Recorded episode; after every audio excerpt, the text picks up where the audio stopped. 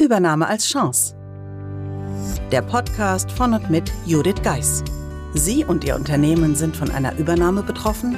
Dann sind Sie hier genau richtig. Judith Geis, die Expertin für US-amerikanische Übernahmen im deutschsprachigen Raum, teilt mit Ihnen wertvolle Tipps und Tricks und zeigt Ihnen, wie Sie diese Veränderung für sich und Ihr Unternehmen nutzen können. Ganz nach dem Motto: Take the Chance. Hallo und herzlich willkommen zum Sommer-Special des Übernahme als Chance Podcasts. Ich freue mich, dass Sie wieder eingeschalten haben. Für alle, die sich jetzt wundern, worum es bei diesem Sommer-Interview geht oder die einfach ein bisschen später eingeschalten haben, denen empfehle ich bei Episode 142 anzufangen, denn da geht das Sommer-Special quasi los. Daher viel Spaß beim Zuhören. Aber wie war das denn zu der Zeit? Gab es da Unterstützung? Weil du arbeitest ja aktuell als Übernahmementorin. Und im Nachgang zu unserem letzten Gespräch kam eben auch die Frage auf, wie wird man überhaupt Übernahmementorin? Und da würde mich mal interessieren, wie das für dich gelaufen ist, was dein, dein Motivator war, jetzt äh, diese Entscheidung zu treffen und was man überhaupt braucht, um Übernahmementorin hm. zu sein. Ja, also erstmal hättest du mich damals gefragt, ob ich sowas, wie ich heute tue, tue, hätte ich gesagt, auf keinen Fall. Also es war schon dieser Moment, wo ich damals wirklich das Unternehmen zum letzten Mal verlassen habe. In meinem Kopf nie wieder was mit Amerikanern. Das geht so gar nicht. Und äh, wie das Leben so spielt, macht man danach andere Erfahrungen. Und die Erfahrungen haben dann irgendwann dazu geführt, dass man eben diesen Moment nicht mehr haben wollte, dass jemand anders von irgendeinem Schreibtisch aus irgendwas entscheidet. Und dann habe ich gesagt, auch auf interessanterweise Druck meiner ehemaligen Kollegin, die heute meine Mitarbeiterin ist, die dann gesagt hat, äh, wie oft willst du das jetzt noch miterleben? Ne? Verkäufe, Merger, was auch immer.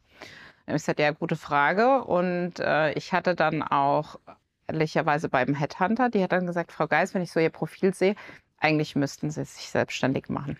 Und dann habe ich ihr erstmal angeguckt, wie kann das denn gehen? Dann hat sie mir das so ein bisschen berichtet und letztendlich wirklich dann und durch Unterstützung von meiner äh, Kollegin habe ich es dann auch gewagt. Und dann war irgendwie die Hölle los, dahingehend, dass viele Amerikaner mich angefragt haben, weil sie es natürlich im Profil gesehen haben und ich so, auf keinen Fall, mache ich auf keinen Fall. Und dann war es auch wieder die Kollegin, ähm, die dann gesagt hat, wie oft willst du jetzt noch Nein sagen? Und dann habe ich gesagt, na, so oft wie es sein muss. Und dann sagt sie, ja, aber überleg mal, wir hatten damals niemand, der besser wusste, wie es geht. Und du wüsstest, wie es besser geht, weil du es am eigenen Leib erfahren hast. Und du sagst dann, du hilfst denen nicht. Findest du nicht, dass, dass das eigentlich sehr egoistisch ist? Und da muss ich dann so ein bisschen dran kauen. Und das Interessante, was dann kam, ist, es kam eine Anfrage. Die kam tatsächlich vom, äh, von dem Unternehmen, das uns damals übernommen hat.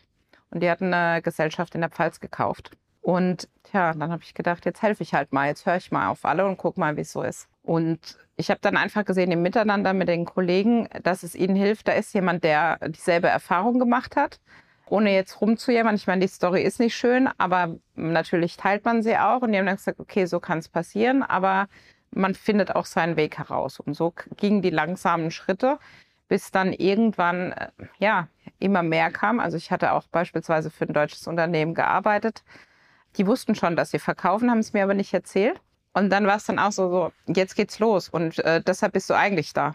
Ne? Also es haben viel die Kunden in mir das gesehen die dann diese Wert, also diese wertvolle Mischung zwischen trockenem Finance and Accounting hin auch dieses äh, Miteinander und diese Empathie, Team, das Team gemeinsam zu entwickeln, gesehen haben und die das dann dazu geführt haben, dass jetzt insgesamt ja von meinen 13 Jahren Selbstständigkeit zwölf Jahre in, in diesem Umfeld oder im Veränderungsumfeld ist. Ich stelle mir das sehr wertvoll vor und letzten Endes gibt die Resonanz oft auf dein Profil, auf das, was du tust, dem ja auch recht und stimmt mir zu. Ja. Weil es, glaube ich, auch ganz wichtig ist, die, so ein Bindeglied zu haben auch. Und dann vielleicht auch sogar ein Bindeglied zu haben, was extern ist, was mit einer anderen Brille draufschauen kann auf das Unternehmen, was hilft natürlich auch, bestimmte Dinge zu erkennen und ich, emotionslos ist nicht das richtige Wort, aber etwas distanzierter ja. und nicht so ähm, da, da, drin steckt auch und aber versteht, was die eine Seite braucht und was die andere Seite vielleicht will und ja. da vermitteln kann. Und so verstehe ich deine Rolle und deswegen denke ich, ist es sehr elementar, sowas zu haben. Das war nun ein weiterer Teil des Sommer-Specials dem Interview von Christiane von Beuningen und mir. Ich freue mich, dass Sie heute wieder dabei waren und wünsche mir natürlich, dass Sie beim nächsten Mal wieder einschalten, wenn es den nächsten Teil des Sommer-Specials gibt. Ihnen einen schönen Sommer und bis bald. Buchen Sie jetzt ein Mentoring mit Judith Geis. Egal ob als Mitarbeiter, Führungskraft oder Team. In einem individuell auf Sie zugeschnittenen Mentoring erhalten Sie wertvolle Tipps und Hinweise, wie Sie sicher durch die Zeiten der Veränderung kommen. Schauen Sie vorbei auf thebridge-online.com/mentoring. Den Link finden Sie auch in den Show Notes.